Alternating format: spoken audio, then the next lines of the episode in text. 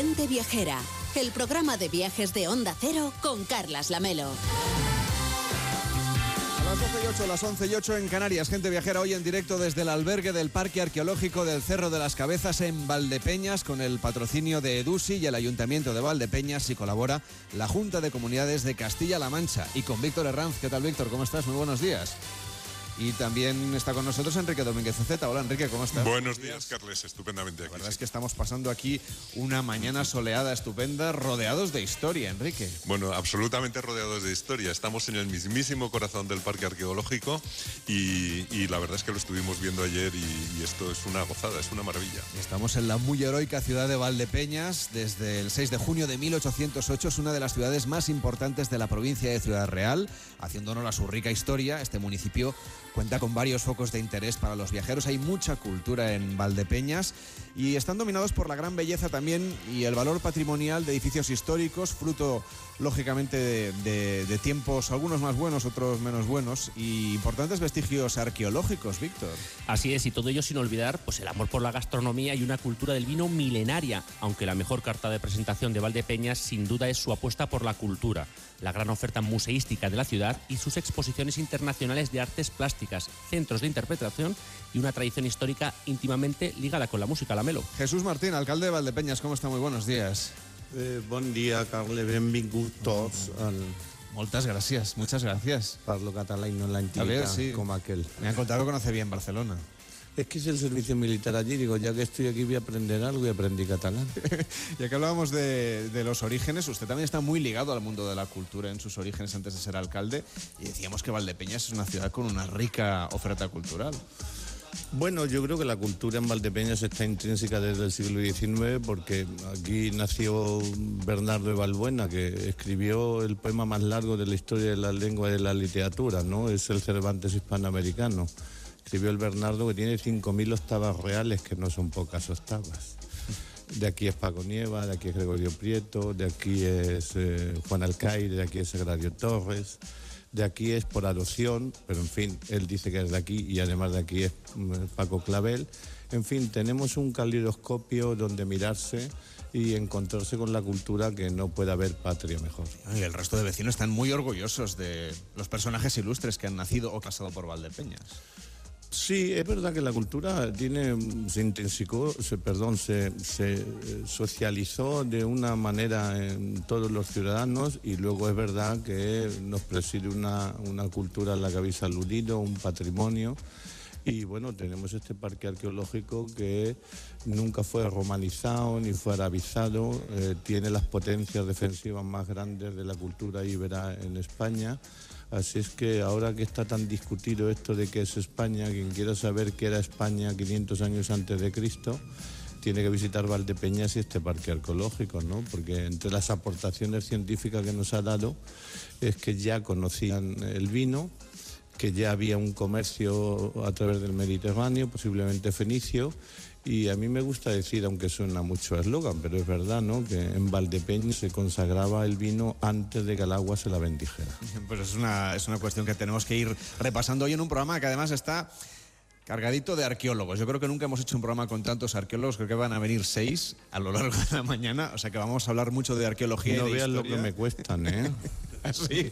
Bueno, aproveche el micrófono si quiere reivindicar alguna cosa, alcalde. No, no, no, yo estoy muy contento. Yo soy lo que de mí hacen, por eso soy tan bueno, porque los que me hacen son mejores. Bueno, estamos en este albergue del Cerro de las Cabezas de Valdepeñas, un edificio que está, vamos, que huele a nuevo, está mm, completamente, vamos, está por estrenar. De hecho, todavía les faltan los muebles, algunas cosas. ¿Qué es lo que se imagina usted que pasará en este edificio dentro de unos meses?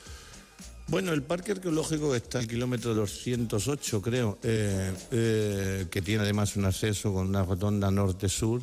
Eh, este centro de interpretación que hemos hecho gracias a los fondos FEDER está llamado a ser un punto de encuentro del turismo rural, ¿no? Y a fin de cuentas, quien aquí venga y aquí resida por un tiempo, estar paseando por una calle que no nos la hemos inventado, que está ahí, por donde paseaban los hipotéticos eh, predecesores de los españoles eh, o de lo que hoy es España o Hispania en el mundo romano o Iberia en el mundo griego y pasear por esas calles y visitar sus, sus- sus habitaciones, sus estancias, Pues eso tiene que emocionar.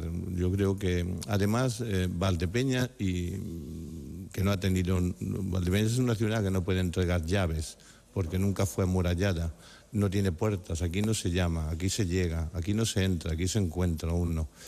Y entonces mm, esto está llamado precisamente al encuentro. Yo creo que cuando cualquier ciudadano del mundo pase por aquí y aquí esté un tiempo, yo creo que va a tener la sensación sensitiva de que, mm, de que está en su casa, de que aquí estuvo siempre, ¿no? Esas cosas parecen que no, pero mm, yo, creo que efectivamente. Yo les invito a pasear a la caída de la tarde, a ver las puestas de sol, que ya sabe que son los horizontes donde se confundió el loco más cuerdo que en el mundo ha habido, y eso se puede contemplar desde este yacimiento que este parque sea declarado parque arqueológico, el séptimo de la, de la comunidad y como le gusta llamarles, la séptima maravilla de Castilla-La Mancha? Fíjate, siendo honesto, claro, eh, esto no va a ser político y estamos a puerta de unas elecciones, ¿no? Pero yo creo que el parque lo conocen más los de fuera que los de dentro. Es esto de que lo tienes aquí al lado de casa y es como el que se va a Vietnam para ver mundo y no conoce la Catedral de Burgos o de Toledo, ¿no? pero es verdad que en los últimos años, a través de la Junta de Comunidad de Castilla-La Mancha, de la Diputación, del compromiso de los profesores, eh, institutos de Valdepeñas, eh, las nuevas generaciones visitan esto, conocen esto, descubren esto y tengan en cuenta que estamos, como les decía, al lado de la autovía. Había un estudio de hace 10 años, ahora ya me en datos, pero por donde estamos aquí ahora mismo, en la Nacional Cuarta de Media, eh, pueden pasar perfectamente unos 10.000 vehículos al día.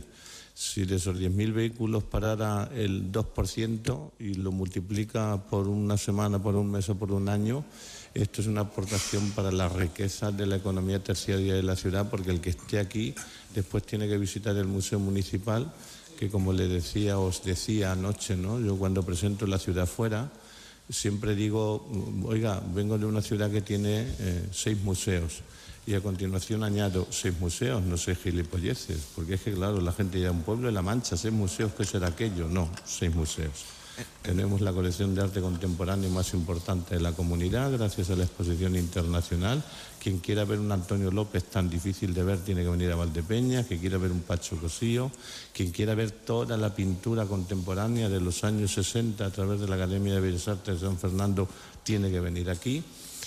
Y en ese, en ese museo es donde recogemos las piezas más nobles y emblemáticas que han aparecido en el yacimiento. Entre ellas una moneda púnica, que solamente hay dos en el mundo. Eh, una está en el British y la otra la tenemos aquí, nos la está reclamando el Museo Arqueológico, pero le dijimos que la habíamos perdido y que teníamos una copia y de momento es la o sea, el ministro, el ministro se contenta con la respuesta y el museo. De momento se lo han creído. Además, hay que leer a Saramago. Dios sabe cuando una mentira nace indultada.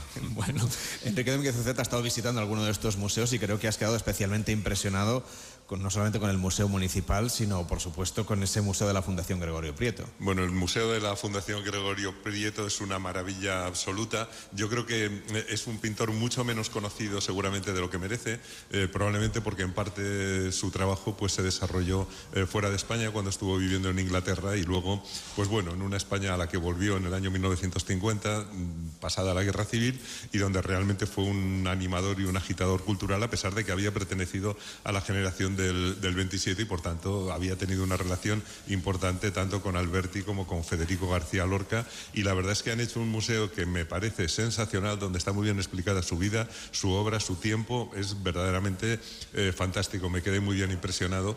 Y además yo creo que también es, un puente a los movimientos culturales que ha habido en La Mancha, especialmente el postismo, porque él mm, eh, eh, tenía mucha relación... Con Chicharro. Claro, con muchísimos escritores y pintores. Yo creo que es algo también característico de La Mancha, donde eh, no ha habido mucho dinero, pero ha habido mucho talento. Y entonces se ha manifestado en las artes que no necesitaban inversión de capital, especialmente en la poesía, en la escritura y en la pintura, y realmente todo eso se percibe allí. Sí, además lo importante de la fundación de Gregorio Prieto, primero yo reivindico la figura, primero porque soy el alcalde de Valdepeñas, tengo que defender a los míos, para casa aunque sea una piedra. Lo segundo, es verdad que Gregorio ha sido la penúltima víctima intelectual de este país que, que quedó viva por mor del antiguo régimen que lógicamente se quedó desierto. Gregorio vuelve a España desazonado mm, de una historia con Luis Cernura cuando éste se marcha a, México y lógicamente el, antiguo régimen se sirvió de él para vender eh, mm, cultura, ¿no? Y eso le ha pesado como ¿no? Pero lo más importante de la Fundación Gregorio Prieto y de la figura de Gregorio, que claro, es que cuando uno nace entre gigantes, por muy bueno que sea, pasa a ser un segundón. Y haber nacido en el mismo momento en el que nace Picasso, en el que nace Dalí, pues ya eh, esto parece que relega. Pero apartado de estos gigantes, sin lugar a dudas, eh, Gregorio Prieto, en fin, la parte que tiene, por ejemplo, de los maniquíes, que es totalmente una pintura contestataria, revolucionaria, social y, sexualmente, eso solamente lo puede hacer un genio, ¿no? Pero la fundación, yo creo que a la fundación le pasa como al alcalde, que lo importante de ello es lo que no se conoce. Eh, y aquí tenemos toda la parte epistolar de Luis Cernura. Los archivos se van a abrir porque él lo dejó que hasta los 25 años de su muerte no se abrieran, a ver qué nos cuentan esas cartas a las que han tenido acceso ya algunos universitarios.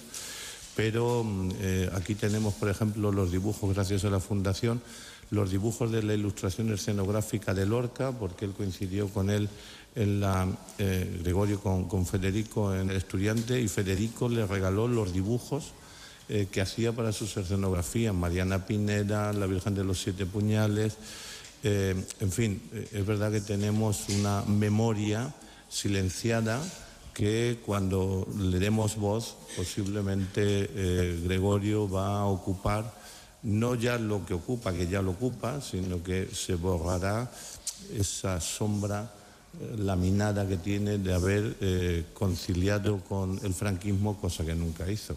De hecho, se sirvió de él y hizo muy bien. Bueno, y yo creo que hizo algo muy importante también, que fue reivindicar los molinos, por ejemplo, a los que se dedicó con pasión y gracias a él pues está aquí en Valdepeñas el molino más grande de La Mancha, según dicen. Que sabes que es por un error, ¿no? Probablemente. El maestro de obras del ayuntamiento de la época al tirar el radio del molino, en vez de tirarlo por el interior, por el exterior, lo tiró por el interior, con lo cual no salió un molino que las aspas no, o sea, eh, ya te digo yo que Alonso Quijano en el ataque a los molinos había perecido Alonso Quijano. Bueno, no, hay que dar la enhorabuena por el museo porque efectivamente eh, yo que conocía la obra y los dibujos que son maravillosos, lo llamaban el poeta de la línea, tiene unos dibujos maravillosos, pero realmente muchas veces hasta que no ves un museo dedicado a la obra y a historia completa, no te das cuenta de la dimensión del pintor. Yo reconozco que buena parte, eh, especialmente los óleos, no los conocía tanto y yo creo que es una visita absolutamente imprescindible. La época romana es espectacular y desde luego no creo que haya el libro de poemas mejor ilustrado el paraíso perdido de Milton con los dibujos de Gregorio. Como es imprescindible también la visita a este lugar en el que estamos, nos acompaña también Julián Vélez, que es arqueólogo municipal. ¿Cómo está? Muy buenos días. Muy buenos días. ¿Cómo nos tenemos que imaginar la vida de los primeros pobladores que, había aquí a nuestro alrededor? Porque han encontrado ustedes una zona de, excavación arqueológica, un yacimiento del cual solamente han podido empezar a investigar una parte muy pequeña, un porcentaje muy pequeño. ¿Qué es lo que han aprendido de la vida de lo que hoy es Valdepeñas hace tantos siglos?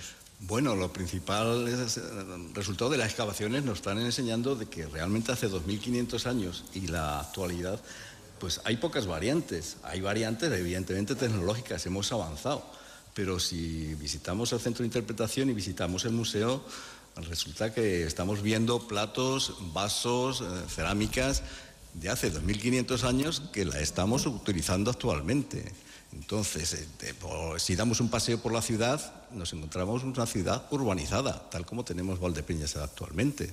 Estaba totalmente planificado, estaba pensado y estaba eh, habían construido unas murallas perfectas para la época, que, protegían a esos habitantes, en torno a unos 2.000, 3.000 habitantes, que componían estas 14 hectáreas que conforman la ciudad ibérica del Cerro de las Cabezas. Evidentemente hemos avanzado en 2.000 años, pero hay muchas cosas actuales que si echamos un vistazo hacia atrás ya se utilizaban. Señor Martín, del alcalde de entonces no sabemos nada, ¿no? De la época. Digo yo. sí, fíjate.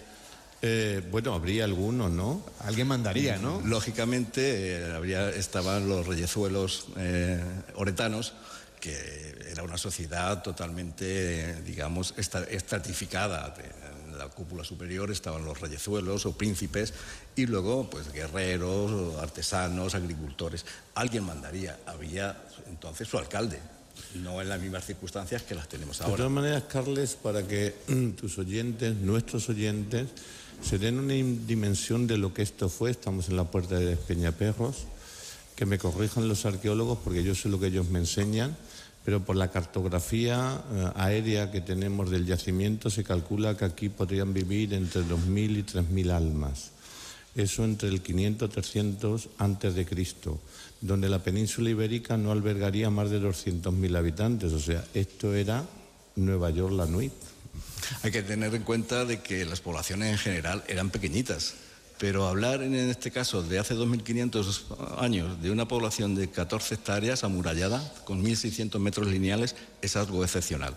Es decir, tenemos que recorrer muchas zonas de España para encontrar este tipo de grandes ciudades. Esta era una capital, una pequeña capital. Que no busquen en España, que vengan aquí, una, no de pistas. Una capital que tienen que buscarla aquí o tienen que buscarla en zonas cercanas, pero que es difícil de encontrar yacimientos de esta categoría. Enrique de Muñoz Certa, te voy a pedir que nos hagas un recorrido ahora por el Valdepeñas de hoy en día, que es lo que nos apetece también conocer, de paso que venimos aquí al Cerro de las Cabezas. Bueno, yo creo que es, muy bonito ya eh, cuando te acercas realmente lo que está rodeando Valdepeñas, pues son las cosas de las que ha vivido durante mucho tiempo, porque ves los almendros, ves eh, naturalmente los olivos de los que procede un aceite, un aceite extraordinario y naturalmente ves los viñedos. Eh, pero sin embargo, la verdad es que Valdepeñas es una ciudad llana, lo que quiere decir que no tiene silueta y que por lo tanto no tiene una visión pintoresca desde fuera. Yo creo que a Valdepeñas hay que verla desde el corazón, hay que verla desde dentro, hay que entrar, dirigirse a esa Plaza de España, que realmente es un escenario maravilloso, eh, porque yo tenía la sensación de que como tiene la iglesia de Nuestra Señora de la Asunción,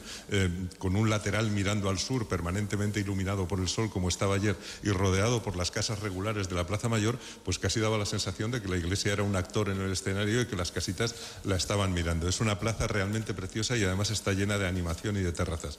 Es muy bonito porque realmente las fachadas están eh, pintadas de dos colores, o tienen dos colores, el blanco y el azul. Y ese azul añil que se ve en las fachadas de la plaza de, de Valdepeñas realmente es algo muy manchego hay muchos lugares en La Mancha y naturalmente en Valdepeñas que tienen pintados los zócalos y los rebordes de las ventanas de color azul, de ese color azul añil que yo creo que es muy característico, que es muy mediterráneo también y que eh, parece ser que no solamente tiene una función práctica, sino que también tenía una especie de función religiosa porque en los países del norte de África por lo menos lo consideran como una prevención contra el mal de ojo. Es muy interesante. Y sin embargo al lado tiene la casa consistorial que está pintada con otro color que yo creo que también es muy de Valdepeñas, que es el color almagre, un, ocre rojo, eh, que es el mismo color que tienen las tierras y que por lo tanto es muy bonito y además es el mismo que utilizaban los pintores clásicos para pintar a la sanguina, con ese color de la tierra roja. La verdad es que es muy bonito. Y luego es una ciudad bastante interesante, Valdepeñas, en el sentido de que, aunque fue fundada en el siglo XII, prácticamente después de la batalla de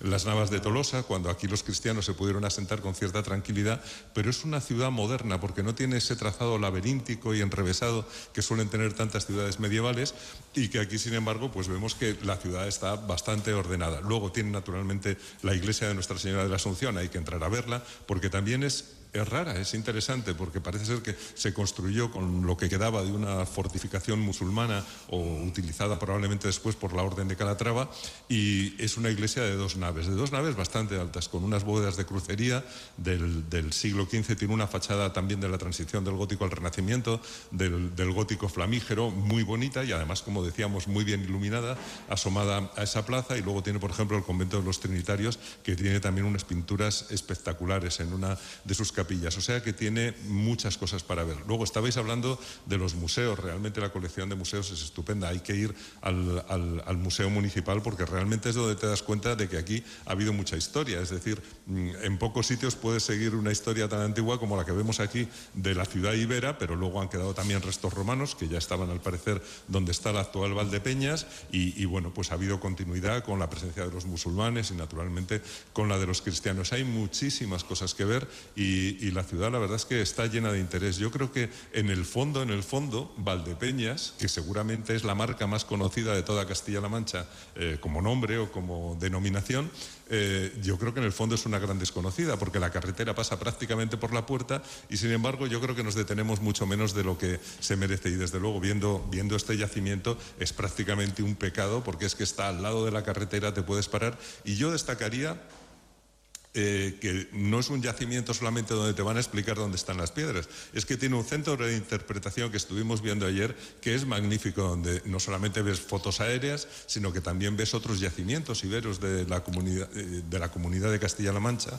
Eh, están reconstruidas las casas para que puedas ver cómo vivían por dentro, cómo almacenaban el grano, cómo cocinaban, incluso cómo incineraban a sus cadáveres. Entonces, la verdad es que, mm, bueno, yo estoy pensando, siempre pensamos en estas cosas para los niños, pero a los adultos nos viene estupendo también que nos, nos ayuda a entenderlo mejor, Hombre, por favor. Y entonces es estupendo que primero te metas un poco en cómo vivían los iberos y que luego pues te vayas a pasear todavía por esas calles, que es impresionante ver realmente cómo están las murallas, por dónde se entraba la puerta, como nos estaban explicando ayer, dónde estaban los almacenes, eh, cómo eran las casas por dentro, el pequeño santuario, etcétera, etcétera. La verdad es que es una visita encantadora, pero yo diría que ya que se paran a ver el yacimiento, pues lo que tienen que hacer es quedarse y conocer Valdepeñas, que la verdad es que es una ciudad muy compleja porque eh, ayer yo vi otra cosa también muy interesante. Visitando el Museo Gregorio Prieto, al bajar al sótano, me encontré con que había un metro de agua, pero de agua limpia y cristalina. Era una verdadera belleza. Y entonces yo creo que para conocer los sitios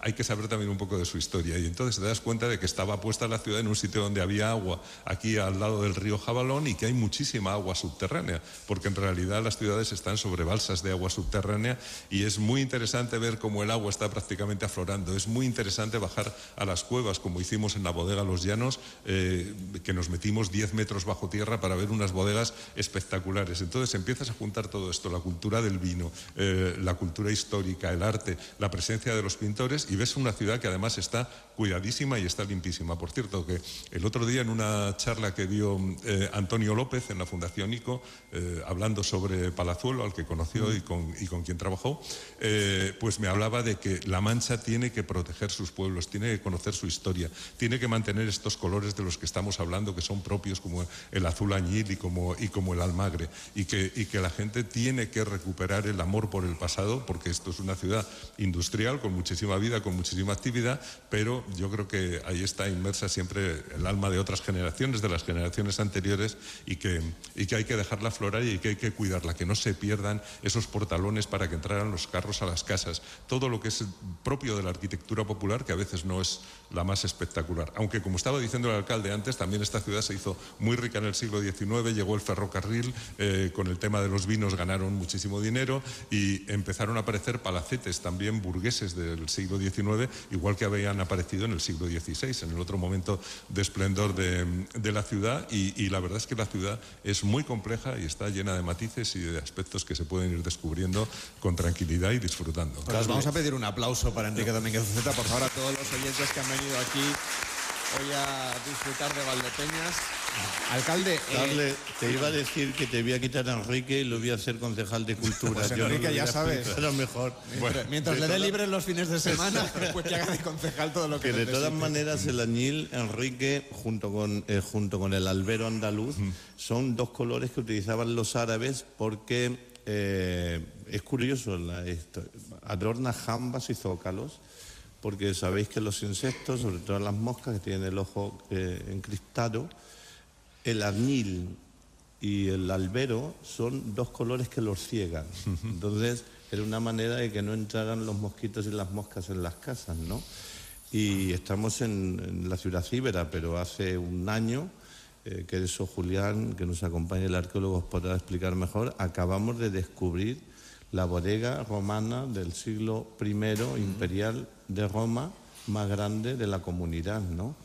Pero en fin, a ver si acabamos. luego tenemos tiempo, tenemos más arqueólogos que van a venir a contarnos la historia de estas bodegas, por supuesto. Pero yo quería hablarle de nuevo de este edificio en el que estamos y de esos fondos EDUSI que han contribuido a que se construya este edificio, como decíamos, y se ponga también en servicio para la ciudadanía y para los viajeros, porque lo que ustedes quieren es convertir este lugar en un, en un centro de visitantes, como ya tiene el centro de interpretación, pero que la gente pueda noctar, pueda estar aquí. Puedan venir grupos también de estudiantes, eh, algunos de arqueología, por supuesto, a conocer más a fondo este lugar. ¿Qué, qué ha significado esa participación de EDUSI para hacer realidad este proyecto? Bueno, la verdad es que nos ha venido como agua de mayo, no solamente para el parque arqueológico, sino para lo que ha sido la vertebración de la ciudad. Nosotros, eh, el ferrocarril que nos trajo la riqueza a finales del 19, más que no las trajo, se las llevó, pero las revertía.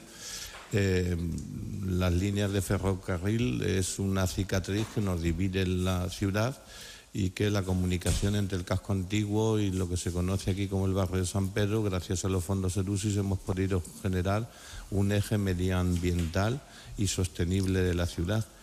Eh, pero sin lugar a dudas, eh, al, yacimiento, los fondos ERUSIS con este albergue, hotel rural, eh, además, ahora te lo dirán, pero nosotros tenemos convenios con varias universidades nacionales e internacionales que hacen campos de trabajo todos los veranos y que la logística de movimiento de catedráticos y alumnos pues es complicada porque el yacimiento está a tres kilómetros del actual Valdepeñas y esto que acabamos de construir gracias a los fondos ERUSIS, pues en lugar a duda va a ser no solamente un lugar de encuentro y de logística para los trabajos científicos que se hacen, sino lógicamente, como decía anteriormente, un reclamo para el conjunto de los turistas que pudieran visitar. Y como arqueólogo, ¿qué ha significado para ustedes? Bueno, yo quisiera añadir no solo a lo que ha dicho el alcalde, de que es un complemento la financiación de los fondos FEDER a través del programa de EDUSI para la conclusión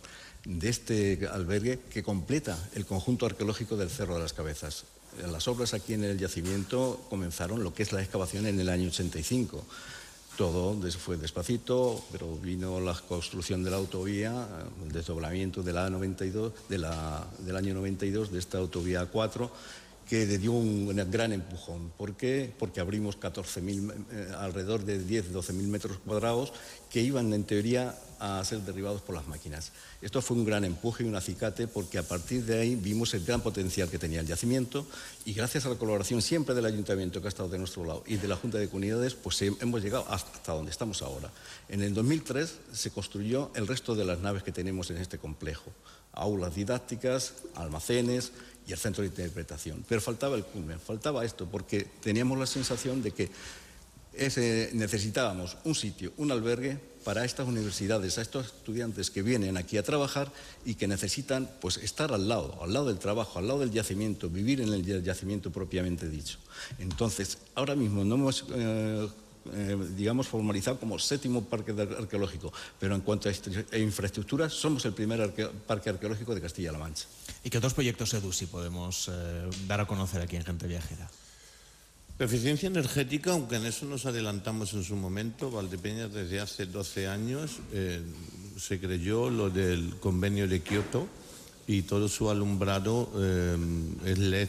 Eh, bajamos la factura de la luz, fíjate con la inflación que ha habido ahora si no lo hubiéramos hecho a tiempo, ¿no? Pero bajamos la factura de la luz de un millón y medio de euros a 400.000. Pero es obvio que además de todo ese alumbrado público años atrás, eh, nos quedaban cosas por cerrar, como son las grandes avenidas, polígonos, y eso lo hemos hecho también ahora dentro de la eficiencia energética con los fondos ERUSI. Hemos cambiado todas las calderas municipales por la sostenibilidad para evitar eh, las materias de energía fósil que provienen de fósiles. Hemos hecho el eje, como te digo, transversal, peatonal y urbanístico de Valdepeñas tiene una cicatriz, estamos en un punto Em, medioambientalmente hablando complicado. Cada verano nos cae una tormenta y la última, que era, eh, y suman cinco años atrás, se llevó por delante 21 vidas urbanas. Y mm, ese afluente del jabalón, que no corre agua, pero que cuando llora nos desborda y nos hace llorar a los demás, pues hemos podido mm, generar un bulevar espectacular eh, cubriendo eh, con toda la seguridad eh, esa posible riada que nos pueda venir, que nos vendrá. ¿no? En fin, al final los fondos ERUSIS en el Unión de Valdepeñas han supuesto en esta legislatura unos 6 millones y medio de euros, con la aportación municipal suman 7 y dentro de lo que ha sido la tragedia de la pandemia, el hecho y la obligatoriedad de justificar en tiempo y forma, pues la verdad es que la ciudad no se ha parado en inversiones, con lo que eso repercute en la economía del entorno, ¿no? Porque al lado de esas inversiones, pues hay empresas de construcción que mueven materiales, que mueven mano de obra y que sin lugar a dudas a Valdepeñas le han salvado eh, esta legislatura, si se puede hablar, por ciclos políticos. Nos acompaña también Domingo Fernández, que es miembro de la Asociación para la Investigación y el Desarrollo de la Cultura de Valdepeñas, Orisos, y del equipo de investigación de este Cerro de las Cabezas. ¿Cómo está? Muy buenos días. Hola, buenos días. Hablamos de lo importante que es este centro también para formar. Por ejemplo, tienen ustedes en marcha un curso práctico de arqueología de campo, que a mí me encantaría apuntarme. ¿Qué es lo que aprendería? Pues te matriculamos ya mismo, no hay problema. Además, normalmente lo solemos hacer de manera altruista y gratuito. Y evidentemente. este que eh, pague. No, no, yo bueno, pago, vale, no, se no se preocupe. Pero- La casa es grande. Lo cierto y verdad que eh, ahora que podemos disponer ya de- del albergue, pues no va a venir genial para, para todo el tema del curso de arqueología, porque si algo demandábamos ya hace muchos años era precisamente la posibilidad de tener, eh, en este caso dentro del propio yacimiento, eh, pues un albergue donde poder traer a nuestros alumnos y que ellos mismos se pudieran alojar aquí y tuviesen la excavación eh, más a mano. Por lo tanto, creo que va a ser un recurso genial para, para, eh, el futuro y de momento pues ya estamos contando con él. Jesús Martín, alcalde de Valdepeñas, muchísimas gracias por acompañarnos y que vaya muy bien. Hasta la próxima. Pues se lo agradezco mucho porque me están esperando en Infantes, que somos un Lo sé, pueblo lo sé. hermano, ya le hacemos un poco de publicidad y como te comentaba, a reglón perdido, los políticos decimos tantas mentiras que cuando decimos la verdad no nos creen. Y los de Infantes, que les he dicho que va a llegar tarde, si están oyendo esto, Que sepan que, lo- que le, verán que es verdad. que le hemos tenido retenido aquí en la Oye, radio. Eh, eh, de cuore, benvingut, moltes gràcies. Eh, hablar bien de mi pueblo, podéis meteros conmigo, no hay ningún problema. Ya he hecho callo. Pero sin lugar a dudas, hoy Valdepeñas existe porque tú, Carles, la nombras. Claro que sí, pues aquí estamos, gente viajera en directo desde el albergue del Parque Arqueológico del Centro de las Cabezas en Valdepeñas, con el patrocinio de DUSE y el Ayuntamiento de Valdepeñas. Colabora la Junta de Comunidades de Castilla-La Mancha. Son las 11 y 40, son las 11 y 40 en Canarias, las 12 y 40 en la península. Seguimos en Gente Viajera.